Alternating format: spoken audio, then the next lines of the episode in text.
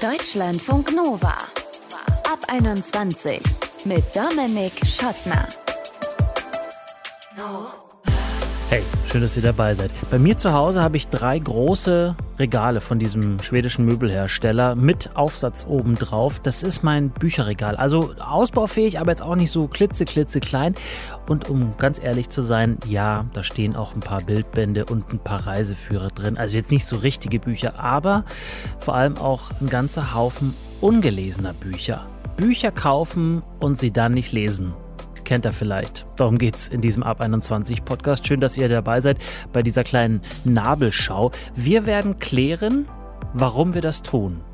Und wir werden klären, warum Bücher überhaupt ausgesucht werden. Erklären lassen wir uns das von Elmar Weichselbaumer, der ist nämlich Experte für den Buchmarkt.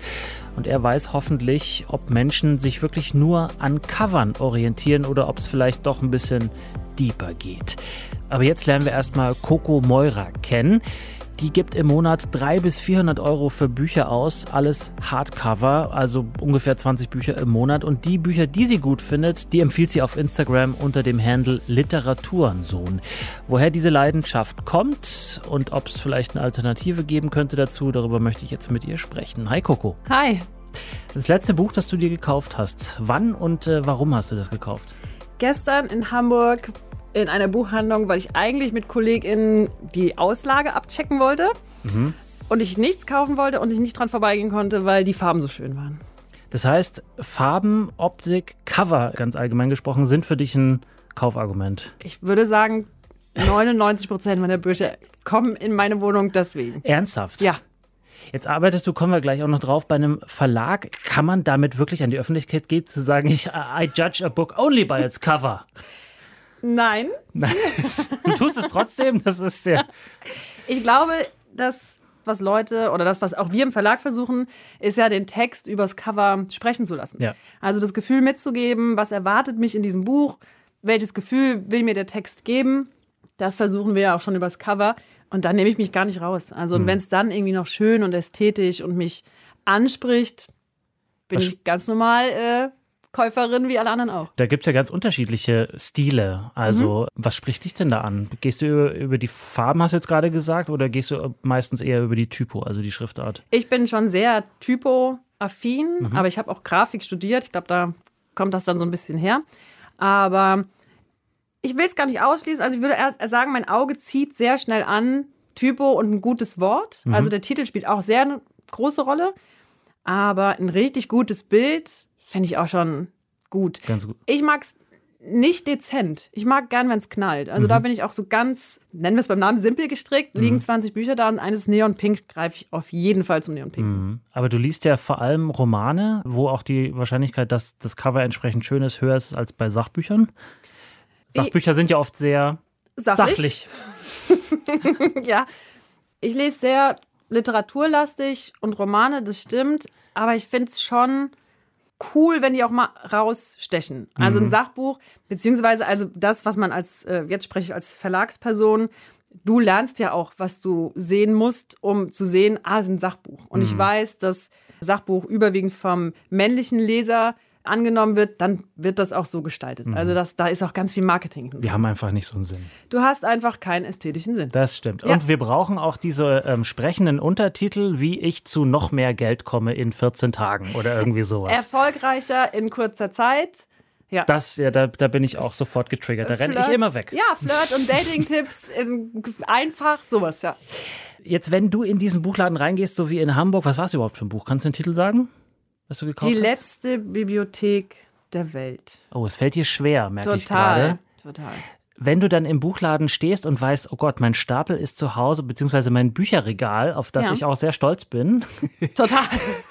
ist eigentlich schon voll genug. Ja. Trotzdem kaufe ich es. Ja, und weißt du, wie ich das verargumentiere? Äh, sag's mir. Ich denke, okay, es ist keine Klamotte und dieses Buch könnte mich im Zweifel bilden. Die Investition ist es wert. Das soll jetzt nicht klingen, als hätte ich 400 Euro zum Verschenken, aber ich stehe wahnsinnig doll auf Buchläden. Ich verbringe meine Samstagabende bei Dussmann und kaufe da leider viel. Sehr, sehr großer Buchladen, Kulturkaufhaus nennt es sich selber in Berlin in der Friedrichstraße. Wie sieht so ein Samstagabend dann aus? Die haben bis 10 offen, ne? Die haben bis 23.30 Uhr offen. Also ich gehe da rein, habe Musik auf den Ohren, Und dann gehe ich erst einmal durch. Ich stehe schon sehr drauf, durch die Regale zu gehen, anzufassen, den Klappentext zu lesen. Aber da ist immer das Cover auf jeden Fall Träger Nummer eins. Mhm. Und der größte Erfolg oder das, was mich am meisten befriedigt an der Sache, ist nicht, also natürlich ist auch die Geschichte, aber ich finde es schon echt super stark, eine Autorin zu entdecken und dann acht Bücher von ihr lesen Mhm. zu können. Und da jemanden gefunden zu haben, oh krass, das lese ich, das lese ich jetzt alles von ihr, das ist das wahre Glücksgefühl. Und wenn du sagst, äh, zu entdecken, das heißt also, dass du nicht die Bücher dir rausgreifst, die jetzt gerade im Feuilleton oder besprochen werden oder auf der Spiegel-Bestsellerliste sind, sondern Tatsächlich habe ich so eine, ich nenne das Hype-Sperre. Also alles, was so unfassbar in dieser Buchbubble, Instagram und so explodiert, da habe ich manchmal so eine, boah, das kann ich jetzt nicht. Da habe ich schon zu viel drüber gesehen und gelesen. Und dann liegt das vielleicht auch mal. Das ist dann besagter Stapel meistens, ähm, der immer größer wird. der auch ungelesen bleibt? Also gibt es Bücher, Nee. die bei dir seit Jahren ungelesen sind? Also nein wäre gelogen. Ja wäre gelogen, Ja. so rum. Mhm. Nein ist, ich glaube ja daran, dass ein Buch eine gewisse Zeit hat. Es passt nicht jedes Buch zu jedem Tag. Mhm. ich- Es hat was mit meiner Stimmung zu tun, was mit meinem Leben passiert, was interessiert mich gerade. Ich habe jetzt 2022 ausschließlich Frauen gelesen. Mhm. Das ist ein wahnsinnig interessanter Umschwung von Input, den ich da mitgemacht habe. Also ausschließlich Literatur von alten weißen Cis-Männern zu konsumieren, hat was anderes mit mir gemacht, als junge, moderne Autorinnen zu lesen, die mir ihre Weltanschauung zeigen. Und das, dann liegt ein Buch wegen mir fünf Monate und dann lese ich es und dann ist es verschwunden für andere und für mich sehr präsent und auch passend dann für mich. Und dieser, jetzt hast du schon äh, uns einen kleinen Einblick gegeben in diesen Akt des Kaufens. Samstagabend, Dussmann, Musik auf den Ohren. Wenn es ginge, vielleicht noch irgendwie ein äh, Getränk dazu, weiß ich nicht. Ja, darf man nicht, ne? Sonst verschüttet man da was. Aber das kannst du ja zu Hause dann machen, wenn du vor Ja. deinem großen äh, Bücherregal stehst. Und ist das deswegen auch so groß, dass du für jede erdenkliche Stimmung das passende Buch da drin hast? Nee, das ist so groß, damit ich damit angeben kann. Serious? Okay, äh, ich meine, ist, ist, ist, ist, ist, äh, ist, ähm, ist legitim. Das ist so groß, weil das mir schwerfällt wegzugeben. Also ich verleihe schon auch gerne Bücher, aber das wissen wir alle, es gibt niemals ein Buch zurück. Ich habe noch nie irgendwen angesprochen, habe gesagt, kannst du mir das Buch wiedergeben? Ach, da erinnerst du mich. Ich will noch eins zurückholen. Ja. Siehst du? Also das sind schon Bücher, die mir was bedeuten, die was mit mir gemacht haben. Und das ist ja auch das Schöne an Literatur, die nicht jetzt reine Unterhaltung ist, sondern da was mitzunehmen, was mir was gegeben hat, was meine Anschauung verändert hat, was ein Gedankenanstoß war. Und das hebe ich total gern auf. Und deswegen wird das leider immer größer. Ich lese, um was mitzunehmen. Und nicht um die Zeit zu verschwenden. Überhaupt Oder um nicht. Zeit rumzukriegen, besser gesagt. Lesen macht mir das wärmste und rundeste Gefühl im Bauch. Mhm. Das ist für mich das angenehmste. So, das ist wie meditieren. Ja. Andere meditieren dann, glaube ich, tatsächlich und ich liege im Bett und lese. Zum Schluss, du, ich ich habe ja schon angedeutet, du bist beim Verlag, du bist bei Rowold, einem der größten deutschen Verlage oder einem der größten Verlage in Deutschland, so rum vielleicht. Werden denn Menschen, die Bücher kaufen, um Bücher zu besitzen, ohne sie zu lesen, im Verlag mit eingepreist? Mit bedacht? Ja.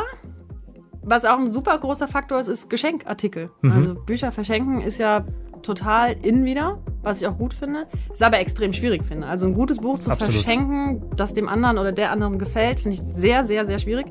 Aber wir rechnen schon auch damit, dass Leute kaufen, dass sie nicht lesen. sagt der super Extremfall Coco Meurer. So nennen sie sich selber. Sie gibt im Monat 300 bis 400 Euro für Bücher aus, was bei Hardcovern ungefähr 20 Bücher im Monat sind. Und sie hat uns auch gesagt, ja, ich bin ja extrem stolz auf meine Bücherwand. Danke dir für den Besuch. Danke dir.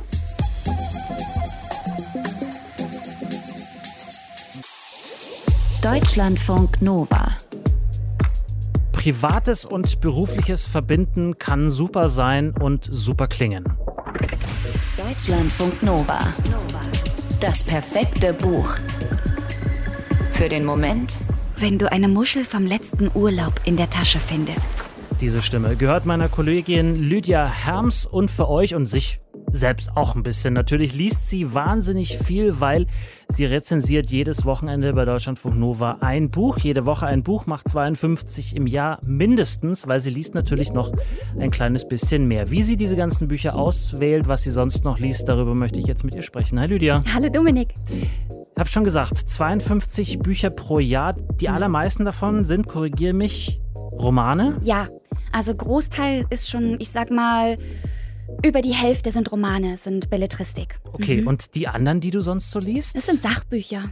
Warum? Ja, ich weiß nicht. Ich habe lange darüber nachgedacht. Ich glaube, dass das so eine Mischung aus lernen wollen, wissen wollen, dabei sein wollen. Mhm. Vielleicht auch so ein bisschen dieses FOMO, literarisches Fear FOMO. Of missing out. Genau. Mhm.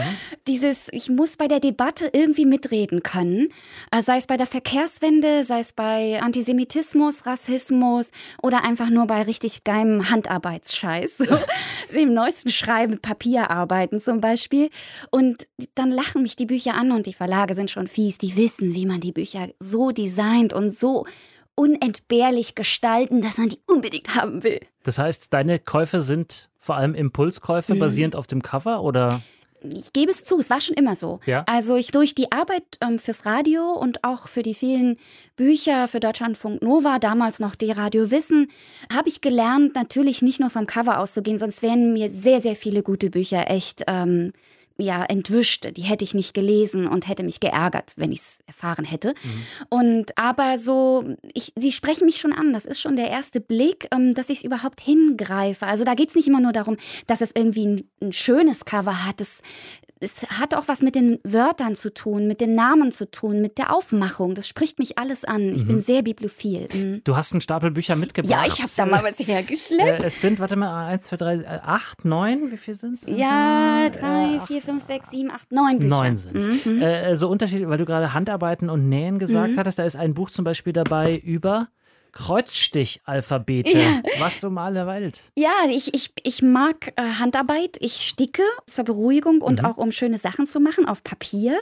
Und wenn ich einmal in so einem Ding drin bin, dann verliere ich mich in so einem Thema. Das ist sowohl in literarischen Geschichten so als auch in Sachthemen so. Und ähm, wenn ich dann da so drin bin, will ich ganz viel mehr ausprobieren und ja, und das führt dann dazu, dass ich dann auch Bücher, die gar nicht mehr verlegt werden, auf Plattformen suche, ähm, die zum Beispiel ähm, gebrauchte Sachen verkaufen. Und damit meine ich jetzt nicht nur Kleinanzeigen, sondern so richtige ähm, Antiquariate. Antiquariate im Netz auch, mhm, ne? Genau. Dann hast du noch ein Buch, äh, von dem du mir vorhin schon verraten hast. Genau, das meine ich. Autokorrektur mhm. von Katja Diel. Genau. Eine bei Social Media wahnsinnig aktive genau. Autorin. Und ja. deswegen sagst du, eigentlich glaube ich, ich kenne das Buch schon. Ja, ich glaube, ich glaube, dass ich über die Hälfte des Buches definitiv schon kenne, ihre Thesen kenne, ihre Thesen teile. Ich finde vieles, was sie verlangt und sagt, richtig gut und habe dieses Buch auch gekauft, um sie zu unterstützen, um natürlich zu wissen, wie hat sie es gemacht, was steht da noch drin, was ich noch nicht weiß,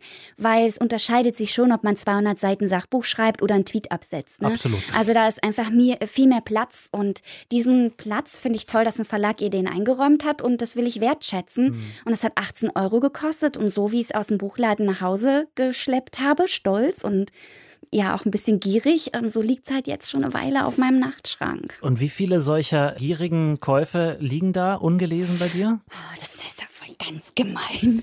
Also Dafür sind schon, wir hier. Also ich, welchen Stapel in welchem Zimmer?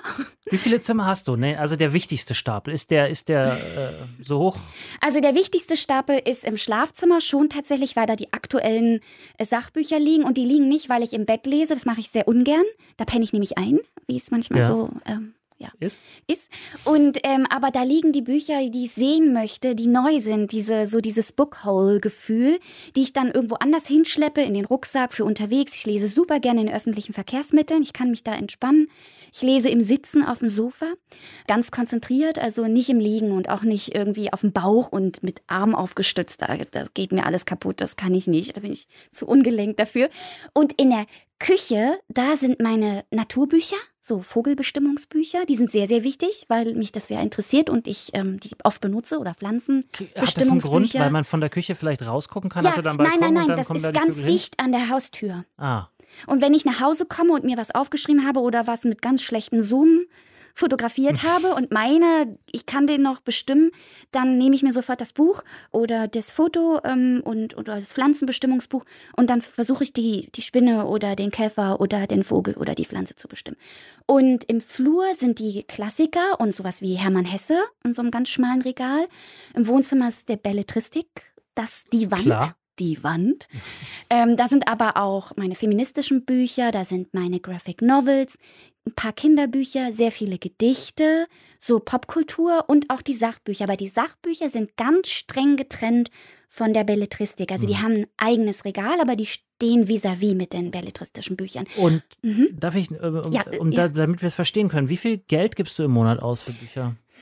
Also, also, die, die du bei uns rezensierst, kriegst du ja wahrscheinlich gestellt von den Verlagen? Ein Großteil, ein Großteil? manche nicht, weil ja. ich darf ja, das ist ja ein Privileg, was fantastisch ist, nicht nur, dass ich Bücher bei Verlagen anfordern darf, und, um sie zu lesen, das ist was sehr Besonderes, das weiß ich zu schätzen, aber ich darf ja bei euch auch alte Bücher vorstellen, wenn es die noch zu kaufen gibt. Also ich darf in der Zeit reisen und da mache ich es nicht, dass ich den Verlag bitte, schick mir mal ein Buch von 2014, das finde ich vermessen und die leihe ich mir entweder über die Libby-App, das ist so eine App für so Online-Bibliothek, mhm. Online. Da hole ich mir übrigens auch ganz viele Sachbücher und Romane. Und wenn es das da nicht gibt, kaufe ich das auch mal. Also das, das Online, also digitale Bücher und lese die dann mit dem E-Reader. Also. Und wie viel Geld ist das? ich, Mann! Also im Ach, Monat zwischen, zwischen 12,99 Euro für ein E-Book und 100 Euro, sage ich jetzt mal. Das ist wirklich schwer. Also ich habe hier zum Beispiel einen Comic, der ist von Whitney Bush, Super Lonely, da geht es ganz viel ums Bumsen, das ist ein ganz toller Comic, ich liebe ihn. Und den hat sie nur in einer Sonderauflage über Instagram vertrieben. Und das hat sie dann irgendwie drucken und kleben lassen. Und das, das ist es mir dann auch 30 Euro wert. Mhm. Das ist Handarbeit. Hast du schon gelesen? Nee. Das Wochenende eignet sich hier ganz hervorragend dafür. Es regnet nach wie vor in Strömen hier in Berlin. Ja. Lydia Herms war das. Mhm. Äh, ihre Rubrik Das perfekte Buch gibt es jeden Sonntag um kurz äh, nach halb eins ja. am Mittag und um kurz vor vier am Nachmittag. Und uns hat sie jetzt erzählt, wie sie Bücher auswählt, wo die in ihrer Wohnung liegen und welche sie ganz besonders gerne hat. Ich danke dir. Gern.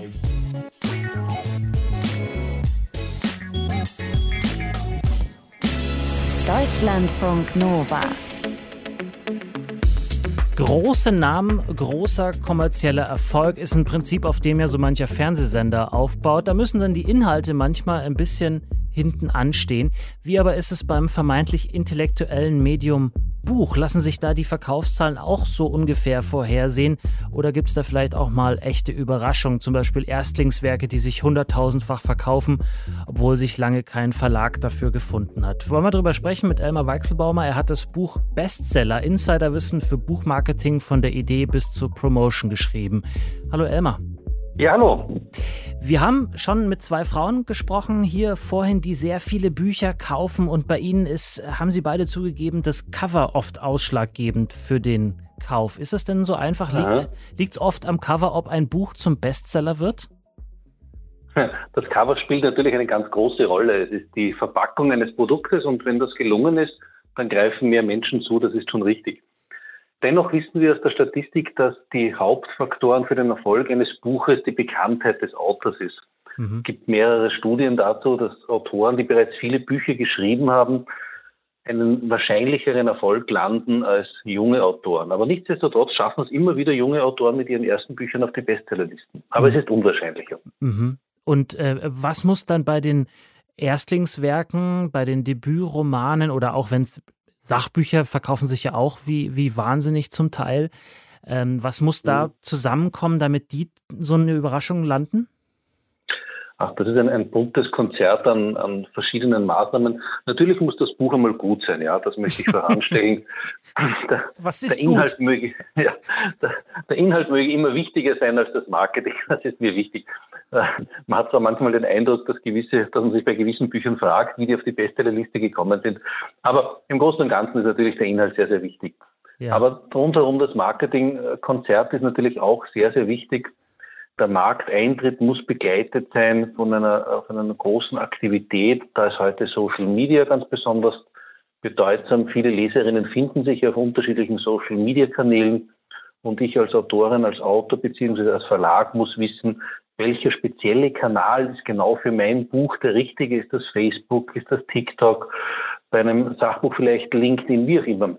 Mhm. Und diese Kanäle muss ich dann professionell bespielen und wenn ich das gut hinkriege, dann habe ich Chancen darauf, dass ein Bestseller daraus wird. Mhm. Führt es dann auch dazu, dass Menschen Bücher schreiben, von denen man das vielleicht nicht erwartet hätte, einfach weil sie eine große Social-Media-Reichweite haben? Ja, ganz klar, das ist ein Phänomen. Es gibt Social-Media-Stars, die vielleicht nicht so viel zu sagen haben wie andere, aber dennoch Bücher schreiben und die dann mit sehr großem Erfolg vermarkten. Das gibt es tatsächlich. Mhm. Aber das war eigentlich immer schon so. Das ist jetzt nichts Neues. Es gab ja auch immer wieder keine Ahnung, Fußballspieler, äh, die auch nicht sehr viel zu sagen hatten und ihre Bücher halt über diese Popularität vermarktet haben. Und muss man einfach so hinnehmen. muss man so hinnehmen.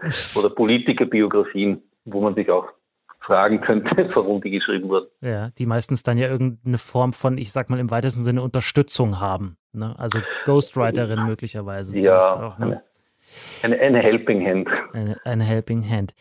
Ähm, äh, man hört's, äh, du bist in Österreich. Ähm, funktioniert da der Buchmarkt anders als in Deutschland? Äh, oder zählt da zum Beispiel auch die Spiegel-Bestsellerliste ziemlich viel, die in Deutschland ja ziemlich maßgeblich ist dafür vordergründig, ob jemand Erfolg hat oder nicht? Hm, ja, klar. Also der, der gesamte Buchmarkt in der Dachregion ist ja zusammengewachsen dank dem, der EU. Wir verstehen uns heute als einziger Buchmarkt. Äh, Österreich ist dafür eine kleinere Region, die äh, natürlich auch nicht unwichtig ist, ist ungefähr ein Zehntel des Buchmarktes. Aber natürlich ist der große deutsche Buchmarkt mit seinen ca. 90 Prozent der, der, wichtigste Faktor. Und dadurch natürlich auch die Spiegel-Bestsellerliste. Ja, auf die kommt man aber ja schon, äh, habe ich jetzt schon von verschiedenen Seiten gehört und auch selber schon mal erfahren. Äh, an der kann man kratzen, wenn man nur ein paar tausend Exemplare verkauft hat vom Buch. Äh, ist das Erfolg tatsächlich? Meiner Meinung nach nicht, ja. Also tatsächlich, die Spiegel-Bestsellerliste wird ja gezählt äh, von Montag in der Früh bis Sonntag in der Nacht. Und diese eine Woche wird gezählt. Und da gibt es natürlich Wochen, wo es wahrscheinlicher ist, dass ich das schaffe. Zum Beispiel die erste Jännerwoche, da passiert sehr, sehr wenig im Buchhandel. Da kann es mir sogar gelingen, dass ich mit ein paar hundert Stück unter die Top Ten komme. Das kriege ich schon hin. Am schwierigsten ist es umgekehrt natürlich in der Weihnachtswoche, wo am meisten Bücher verkauft werden. Da gibt es Bestseller, wo die Nummer eins, ich erinnere mich jetzt an Michelle Obama, mehrere hunderttausend Stück in einer Woche waren. Da ist es natürlich sehr, sehr schwierig, auf die Liste zu kommen. Mhm. Aber ja, in einer, in einer schlechten Woche komme ich mit, mit ein paar tausend Stück sehr wahrscheinlich auf die Liste. Und dann, dann habe ich halt ein, dieses, mein, den Aufkleber. ja, genau. Dann kriege ich den Aufkleber. Äh, ob das dann nachhaltig ist, das wird dann die Qualität des Buches zeigen. Wenn das Buch wirklich gut ist, dann werden viele Menschen darauf aufmerksam werden, werden es kaufen und dann wird es auch lange im Buchmarkt bleiben. Es gibt aber natürlich auch solche Eintagsfliegen, die dann sehr rasch wieder verschwinden. Dann würde ich trotz Bestsellerplätzchen nicht von einem Erfolg sprechen. Hm. Emma, zum Schluss, wir haben jetzt schon ein bisschen über die Cover gesprochen, haben wir auch mit den, mhm. äh, mit den beiden Damen, die hier auch schon im Programm waren, drüber gesprochen. Äh, eine wichtige äh, Instanz beim Buchkauf sind ja äh, Mitarbeiterinnen und Mitarbeiter in Buchläden. Also äh, mhm. äh, egal ob große oder kleine. Die Großen machen es dann auf so eine pseudo-personalisierte Art mit so kleinen Schildchen, wo dann draufsteht, äh, äh, Christina empfiehlt Ihnen jetzt dieses Buch, weil. Ja. Ähm, ist das ehrlich oder kann man sich als Verlag da auch einkaufen? Nein, das ist meistens schon ehrlich. Also Menschen, die im, im Buchhandel arbeiten, egal ob in einem Laden oder in einem Verlag, das sind Buchnerds. Also die lieben Bücher, die lesen auch viele Bücher und diese, diese Rezensionen sind zum Großteil wirklich ehrlich auch geschrieben. Das sind Empfehlungen, die diese Buchhändlerinnen abgeben. Das kann man schon, schon machen. Als Verlag kann man sich äh, natürlich wie in jeder anderen Einzelhandelsbranche auch irgendwo Regalmeter kaufen. Das kann ich aber auch beim Aldi machen. Äh, mit einem gewissen Werbebudget habe ich die Möglichkeit, mein Buch ein bisschen präsenter zu machen. Das gibt schon auch. Hm sagt Emma Weichselbaumer. Ich habe mit ihm darüber gesprochen, wann ein Buch erfolgreich ist und wie es erfolgreich werden kann. Vielen Dank, Emma. Danke dir, war toll. Tschüss. Ciao. Und das war der Ab 21 Podcast über Bücher, die wir kaufen, aber am Ende nicht lesen. Wenn ihr dazu auch eine Story habt, schickt sie uns gern. Mail at deutschlandfunknova.de ist die eine Möglichkeit oder eine Text- oder Sprachnachricht bei WhatsApp ist die andere. 0160 9136 0852. Ich bin Dominik Schottner. Danke fürs Zuhören. Bleibt gesund und geschmeidig. Ciao.